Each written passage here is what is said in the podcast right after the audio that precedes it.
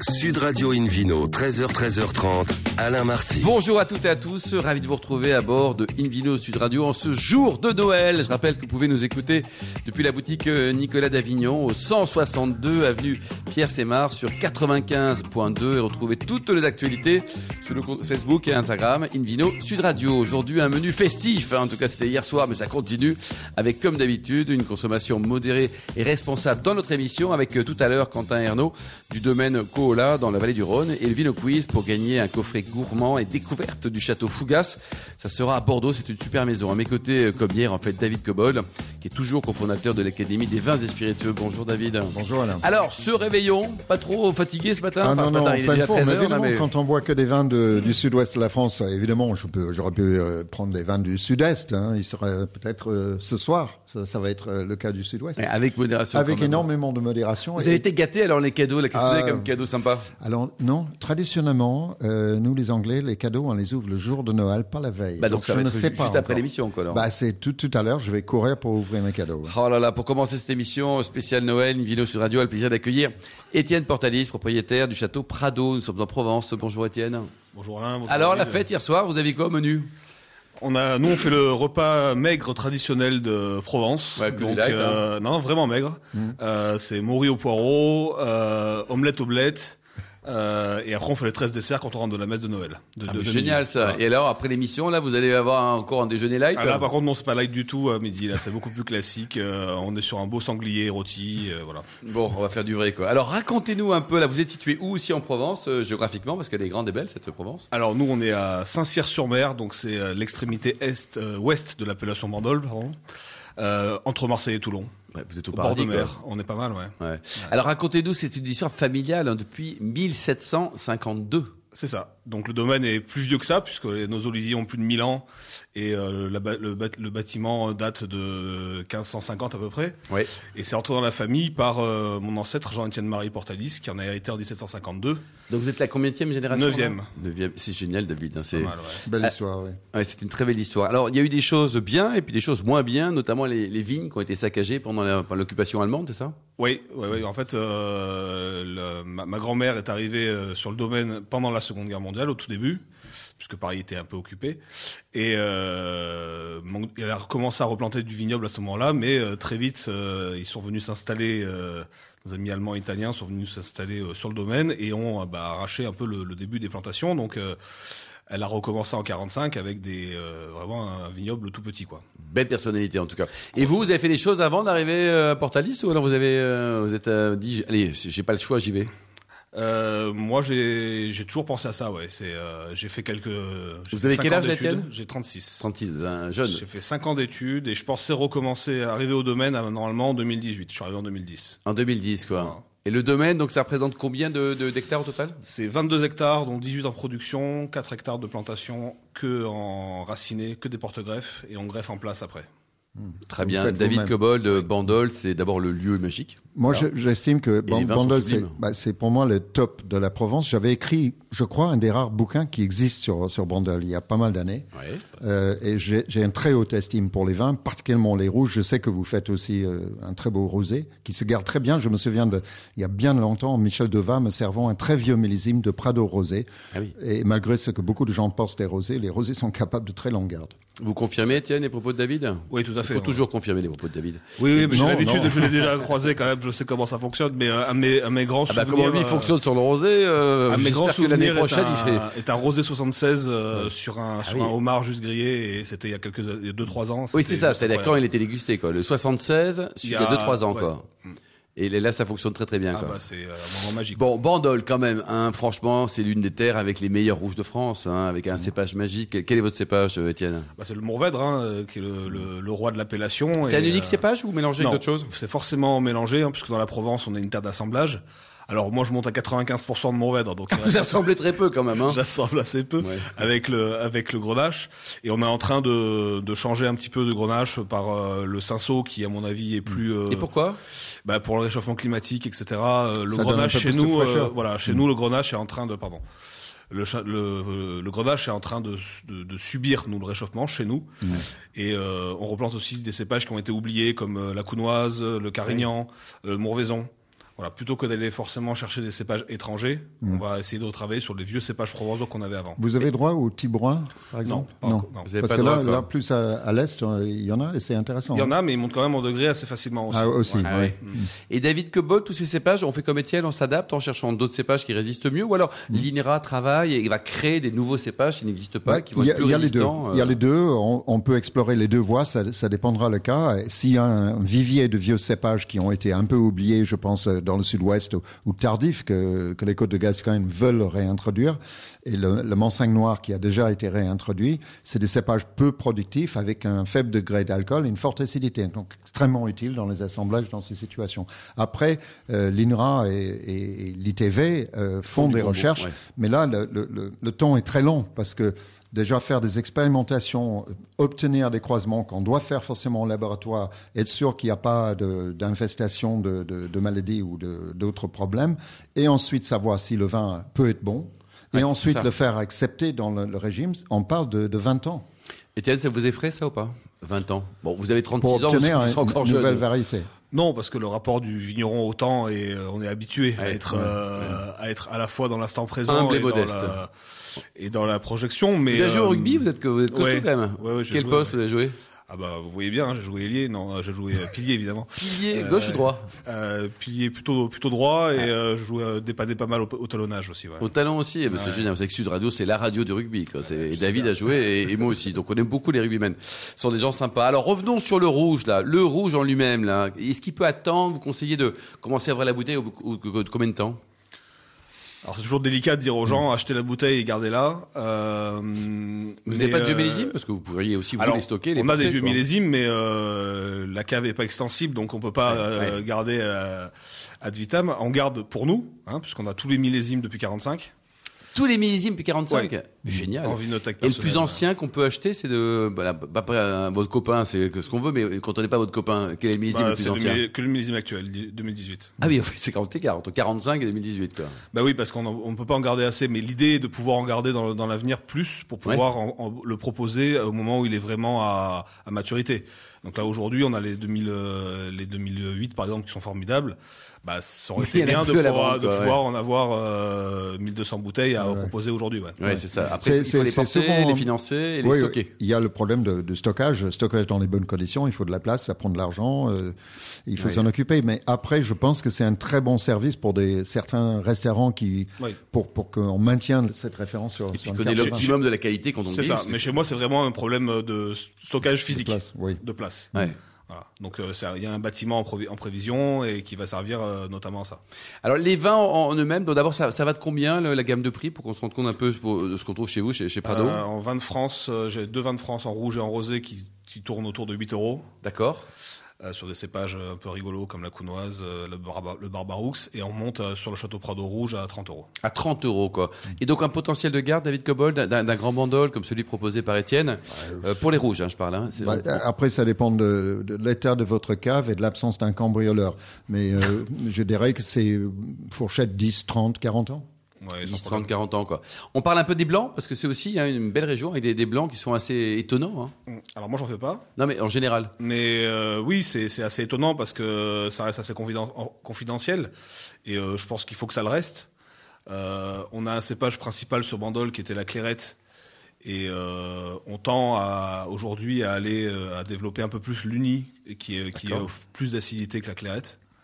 Hein, euh, mais pour l'instant, ça reste quand même la, clairette majoritaire sur nos, sur nos vins, mais sur des toutes petites productions. Donc, on a des vins très marqués clairette pour l'instant. David Cobold, les blancs de la région, de Bandol? Bah, le- l'uni blanc est très présent. J'ai toujours été interpellé par le fait qu'on l'appelle l'uni blanc, qui est très connu en cognac. C'est le cépage très majoritaire du cognacé, euh, qu'on trouve aussi en Gascogne pour le pour l'armagnac. Mais hum, son vrai nom, il vient d'Italie, c'est le Trebbiano. Alors c'est quand même plus sexy qu'uni Oui, blanc. c'est vrai. ouais. Et donc les là, Italiens sont un peu jaloux de leur nom de cépage. Hein. Ouais. Il y a un problème avec le rôle en ce moment qui est qui n'est autre que le Vermentino. Bon, bah, chacun son et rôle. là hein. ils essayent de bloquer. Or que vous faites un cépage ne connaît pas les frontières. C'est débile ça. Absolument. Étienne, qu'est-ce qu'on peut imaginer au, au niveau de la distribution aujourd'hui? Donc vous voyez- vendez euh, en grande distribution, en, ce qu'on appelle CHR, café, hôtel, restaurant, Alors, uniquement particulier? euh, le, le gros, euh, le gros truc, c'est euh, particulier. Je fais 40% en particulier, 40% à l'export aussi. Donc après, donc les 20% qui restent, euh, c'est un peu tout. Oui. Et on est en train d'arrêter la grande distribution justement. Vous arrêtez quoi, Ouais. d'accord. Et les particuliers, c'est d'abord vous êtes une région touristique, donc je suppose qu'il y en a pas mal qui viennent l'été. Ouais, il y en a pas mal l'été, ouais. Et puis euh, les salons, les salons des foires au vin, euh, qui sont euh, souvent, c'est mes, mes collègues vignerons me disent pourquoi est-ce que tu t'embêtes à faire des salons Oui. Euh, En fait, c'est vachement important. On a des produits euh, très spécifiques. Il faut pouvoir les expliquer. Moi, j'ai des clients qui on, on arrive à la quatrième génération d'acheteurs du- de Prado. Ah oui. Et donc, donc, euh, plus ça, ça maintient longtemps en Ben, vie, Prado. Hein. Ouais, ouais, mais c'est important de, de, de garder le lien avec ces gens-là, en fait. Et euh, les, les salons, et puis ça nous permet de sortir un petit peu de chez nous. Ouais, David Cobol, faut- vous faut en dire- pensez quoi les salons Il faut, il faut dire de- que Prado était une référence à Bandal hein, de- Absolument. depuis, depuis longtemps. hein, donc, euh, je comprends cette fidélité.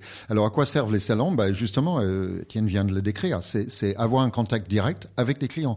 C'est-à-dire que si vous, vous transmettez tout par un, un réseau de vente ou un vendeur ou un représentant, ou bien par des sites internet, eh ben vous ne connaîtrez jamais vos clients Ouais, on finaux. coupe du client, Et ouais. cet échange est très important, je trouve, pour, le, pour la plupart des vignerons. Mm. Euh, c'est aussi très important pour le pour l'acheteur. Moi, en tant que consommateur, moi j'ai besoin, je- j'aime bien mettre une visage derrière la Ouais, bouteille. et c'est mieux qu'un commercial aussi, c'est comme ça. c'est- Bah, c'est- quand même, partout, oui, quoi. c'est la Ouais. personne qui fait le vin, qui est en charge de, de ce que je bois. Je trouve que c'est bien de le connaître. Alors dernière chose pour terminer euh, pour ce jour de Noël, euh, la température, le service. Ça c'est hyper important. Donc les alors les blancs, vous en avez pas, mais euh, on les sert à combien David Cobol les blancs de Mandol? Bah, euh, pas trop froid, il faut pas glacer. euh, si, si le vin blanc est blanc est bon, et euh, si vous l'achetez, c'est qu'il est bon pour vous.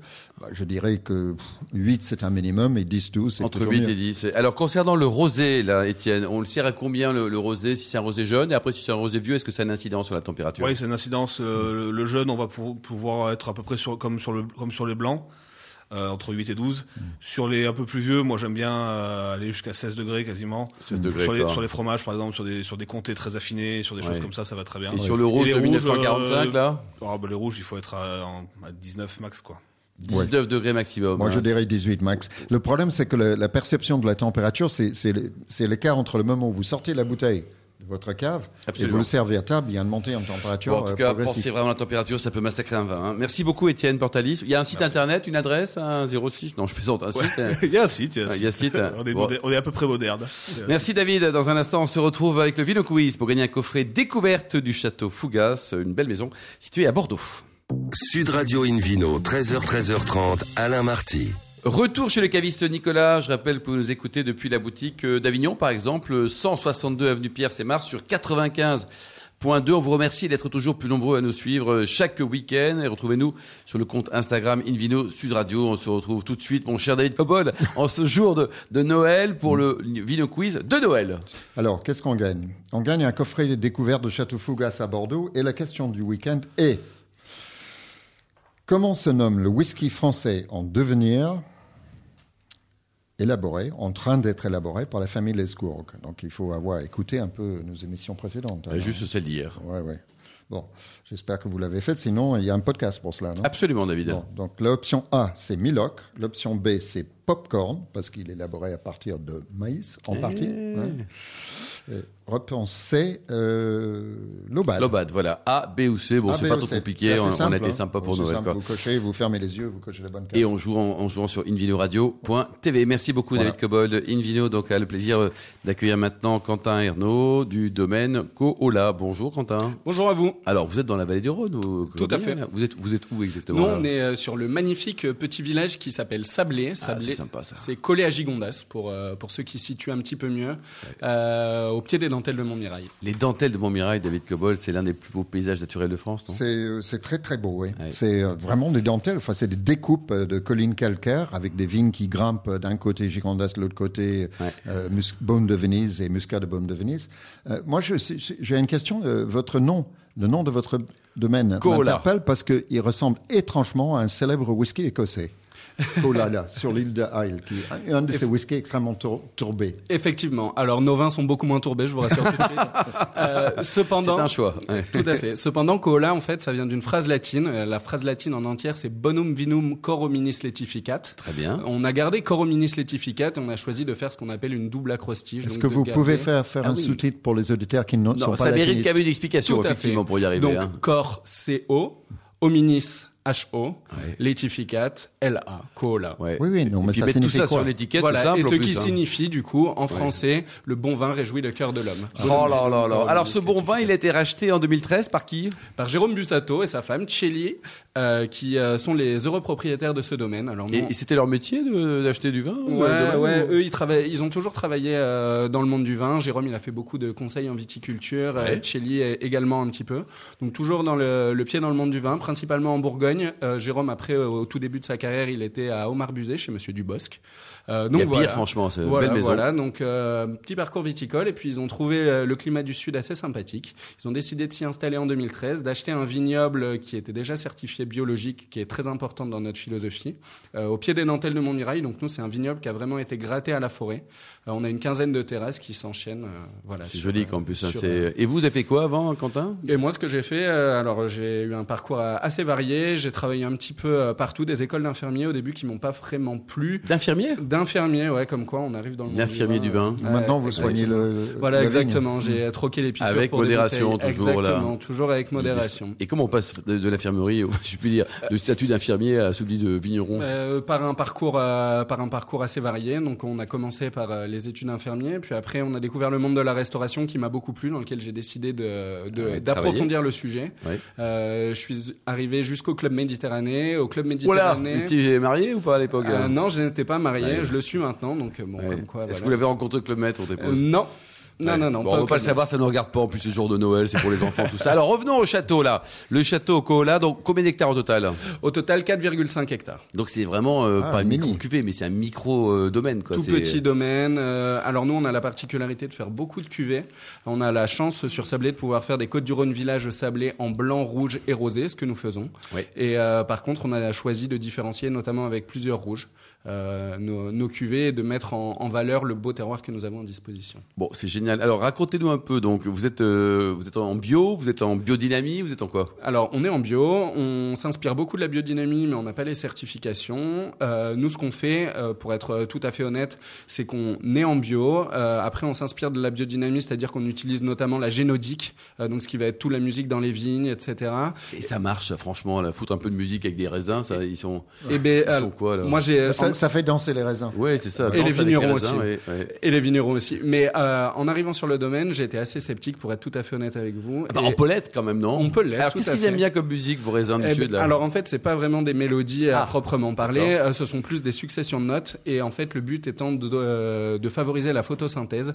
Donc euh, ces euh, ces mélodies sont censées justement aux, euh, aux, aux plantes euh, de leur Donc, apporter. ça joue sur le vivant, quoi. Donc, Exactement. on met, on met David Cobol dans votre vigne, on lui met un peu de musique autour, et là, il va forcément devenir tout vert et balancer un peu d'oxygène. Comment, Euh, comment ça va se passer Euh, S'il chante le pont d'Avignon comme au début du podcast, ça devrait fonctionner. Il y a pas Bon, de allez, souci. aujourd'hui, tout est permis, quoi. Non, non, mais David Cobol, vous en pensez quoi plus sérieusement? Parce que oh, c'est- c'est c'est très bien, tout ce qui est, tout ce qui rien. tend vers le Je- raisin le plus Moi, comme possible et toujours, merveilleux, quoi. Je doute tant, tant que je n'ai pas vu des preuves. Donc, Ça me rappelle quelqu'un, ça, non ouais, ouais, ouais. Thomas, il s'appelait. Euh, non, non, mais j'ai- j'ai j'ai vu des expériences différentes. En Georgie, par exemple, euh, il y, il avait des gens qui, euh, qui ont mis des haut-parleurs dans une partie de leur vignoble et euh, après, euh, ça a déclenché une certaine étiquette. euh, euh, C'est-à-dire qu'ils ont fait, après cette musique, les, les étiquettes des bouteilles. Est-ce que les vignes étaient plus intéressantes, plus respirantes? J'en sais rien. Une autre expérience, en Australie cette fois-ci, à Margaret River, euh, dans le chai, pas dans le vignoble cette fois-ci, il y avait des haut-parleurs énormes en haut de, du, sous, le toit du chai et on Et les mettait, voisins étaient contents on non mettait du hard rock à fond, Ah oui. mais à fond. Led Zeppelin, explique par le- le exemple, degré d'alcool, ZZ Top, vin, tout ça. Alors, je sais pas, ça faisait vibrer les cuves, je pense. Donc, euh, le vin, le vin était effectivement dynamisé par la musique. Bah, Alors, est-ce que sensible aux vibrations dans tous les cas. Bon, alors qu'est-ce qui se passe avec vos amphores là? Attention au mot amphore. David Cobol, il est très Ah sensible. oui, il faut pas appeler ça les enfants. Exactement. Donc, C'est euh, une erreur. Comment vous les appelez vous, Monsieur Des Cobol Gérard, ou si on veut faire du latin, puisqu'apparemment votre slogan c'est latiniste, Tout à fait. eh ben, appelons ça des dolia. Des Dolia, oui. Parce qu'un amphore, ça contient 30 litres, ça a une petite ouverture, vas-y pour euh, rentrer les, les raisins dedans. Et c'est un fond pointu. oui, mais quand on met la bonne musique, ça rentre. C'est David. C'est comme tout. hein. Oui, d'accord, mais 30 litres, c'est de la micro-vinification. Ouais. hein, donc c'est des alors- jarres ou des dolia. C'est- C'est jarre, par exemple, là. Très bien. C'est un choix volontaire, c'est un choix marketing, c'est quoi C'est parce que vous non, non, croyez non, non, c'est un choix volontaire. Ça nous permet d'avoir une oxygénation euh, modérée, sans pour autant avoir les goûts de bois comme on pourrait avoir euh, dans des euh, dans des élevages, notamment en foudre ou en demi-muit comme nous, ce que nous procédons. Oui. Et ça permet aussi d'aller chercher des petites touches. Alors avec Jérôme, on n'est pas forcément d'accord sur sur l'aspect gustatif. Moi, j'associe un peu plus ça à l'ardoise l'ardoise chaude. Oui. Lui associe un peu plus ça au graphite. Mais quoi qu'il en soit, des notions un petit peu un petit peu pointues que, que tout le monde ne ressent pas dans les vins pour être tout à fait Moi, je honnête. sais pas, David je ne mange ni l'un ni l'autre. Euh, euh, par contre, je suis un ancien ébéniste, donc je suis pro-bois. Non, Mais on en utilise également. Et- Et, euh, des demi-mues de chez Seguin Moreau qui nous donnent des très bons, euh, des très bons résultats. Très belle maison. Quoi. Alors vous avez également d'autres sur les grands millésimes. hein, où on peut trouver des, des Gigondas, des Vaqueras, des Châteauneuf-du-Pape. Tout à hein fait. Alors nous n'avons pas de vigne malheureusement à Vaqueras, Gigondas ou Châteauneuf-du-Pape. Oui. Euh, ce que nous faisons là-bas, ce sont euh, des achats de vin dans lesquels euh, nous réalisons les élevages, les mises en bouteille et les ventes. Ce que nous faisons sur ces gammes de vins-là, c'est que euh, nous euh, décidons de conserver des millésimes. On fait ça que les belles années déjà. Oui. Euh, et en plus de ça, nous décidons de retenir des millésimes pour euh, justement pouvoir après proposer à des clients des millésimes qui sont bons à boire. À maturité. Et ça, ça veut dire quel type de millésime actuellement vous avez sur les... les- Actuellement, par exemple, sur Châteauneuf-du-Pape, on a du 2010. Du 2010 Du quoi. 2010 à la vente, tout le monde peut venir. Et ça peut euh, tenir combien de temps à votre avis sur une belle année un Châteauneuf rouge je suppose hein euh, Châteauneuf peut, peut tenir encore quelques années. Euh, après, ça dépend toujours pareil de comment est-ce que vous aimez boire les vins. Et de la conservation, comme le répète souvent David. Cobold, il a tout à fait raison. Alors ça c'est bien pour le vin, mais vous avez aussi de, de l'huile d'olive et du miel. Tout à fait. Euh, on a eu la chance, quand on a acheté le domaine, d'avoir des vieux oliviers euh, centenaires sur le domaine. On en a replanté des, des nouveaux. Et on a des parcelles qui sont uniquement dédiées à la culture de l'olive. Euh, On fait une huile d'olive pressée à froid avec des- une, une récolte de l'olive assez jeune pour aller chercher des arômes végétaux euh, qui nous plaisent beaucoup euh, autour euh, de la fougère, de l'artichaut et de l'asperge notamment, qui sont les trois marqueurs que nous cherchons à faire principalement. Et on a également quelques ruches où on fait un miel multifleur. Mais également... Comment elles se portent vos abeilles là? Ça tout va bien? Oh, bah, comme pour tout le monde, c'est un peu compliqué pour les abeilles. Euh, la sécheresse euh, du millésime 2022 leur a fait du mal, le varroa également. Euh, après, on essaye de les bichonner comme on peut, Eh oui. euh, voilà, de les mettre à l'ombre. Et ça, c'est Euh, vous un qui peu le de musique, peut-être? Euh, ah bah alors elles sont à côté, mais euh, alors elles pollinisent Justement, pas. ça elle va un peu plus vite là. C'est faut, faut arrêter la musique. quoi, c'est- C'est ça. Non, c'est pas ça qui va les faire aller plus vite, mais euh, dans tous les cas, nous, on est euh, aussi bien sur la production d'huile d'olive, de vin, euh, comme de miel. On n'est pas à chercher les rendements. Nous, ce qu'on veut faire, c'est des choses qui sont typiquement provençales. oui. Et Euh, plutôt haut de gamme quand même hein, sur de, de- Voilà, de la belle qualité. quoi. Alors, euh, concernant les abeilles, mais aussi l'ensemble du domaine, vu votre, votre esprit, j'imagine que vous envisagez de, de replanter ou de planter des haies, des arbustes. Est-ce que vous, vous pratiquez de l'agroforesterie Tout à fait. Euh, alors, euh, on, on s'en inspire beaucoup. Euh, déjà, le H qui est sur l'étiquette du château Kohola, qui est un, un chêne euh, qui est relié par une anastomose, donc euh, deux branches qui sont reliées entre elles, euh, fait l'étiquette du domaine. Donc, euh, bon, on, on fait très attention faut à tout la- expliquer chez vous, hein, l'étiquette, le nom, l'origine. Donc on, on est très sensible à tout ça, mais on, on essaye surtout de conserver sur nos talus, comme on est sur un vignoble qui est très en pente, euh, les espèces qui nous aident justement à éviter l'érosion. Donc on, on- nous, on, on ne fait pas comme euh, comme tout le monde. Donc on, on ne coupe pas les genêts, qui sont des plantes qui sont très proliférantes, mais par contre qui ont la particularité d'avoir des racines qui maintiennent très bien les talus. qui retiennent Voilà, on a également du thym, du romarin sauvage qui permettent justement de bien solidifier tout ça et, et on Les abeilles aiment. et les abeilles Bien aiment sûr. et les clients aussi, après. aussi, quoi. Bah, justement, les clients, s'ils passent dans la région, vous avez un, un gîte à leur conseiller pour bien dormir avec Non, une petite piscine à débordement, par Exactement, exemple. bah, ils peuvent venir chez nous. ou, euh, Merci David. Ouais, Écoutez la, réponse là. Tout à fait, ils peuvent venir chez nous. euh, ils peuvent aussi venir s'ils préfèrent un jacuzzi. On a un second gîte dans le centre du village pour être un petit peu plus près, puisque nous on est perché en haut d'une euh, d'une colline. Mais Il euh, faut être très amoureux quoi. faut être très amoureux, mais sinon euh, en Ah, vous avez voiture, deux se fait niveaux d'amour, vous avez très perché ou alors dans le centre du village quoi. L'amour perché. L'amour perché, ouais, c'est presque un pléonasme David d'ailleurs. bon, donc ça, ça marche bien. Vous êtes heureux, Quentin?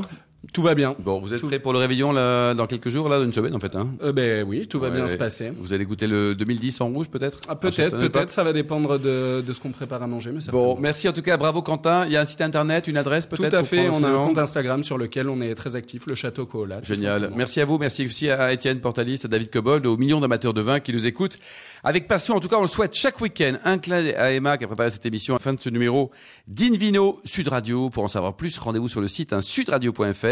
invinoradio.tv, la page Facebook, le compte Instagram Invino Sud Radio. On se retrouve samedi, ça sera samedi prochain, 13h précise, hein, pour une nouvelle émission en direct des caves Nicolas. Et d'ici là, excellente fête de fin d'année. Profitez bien de ce jour de Noël. Hein. Restez fidèles à Sud Radio. Encouragez tous les vignerons français. Et puis surtout, n'oubliez jamais, respectez la plus grande démodération. Salut.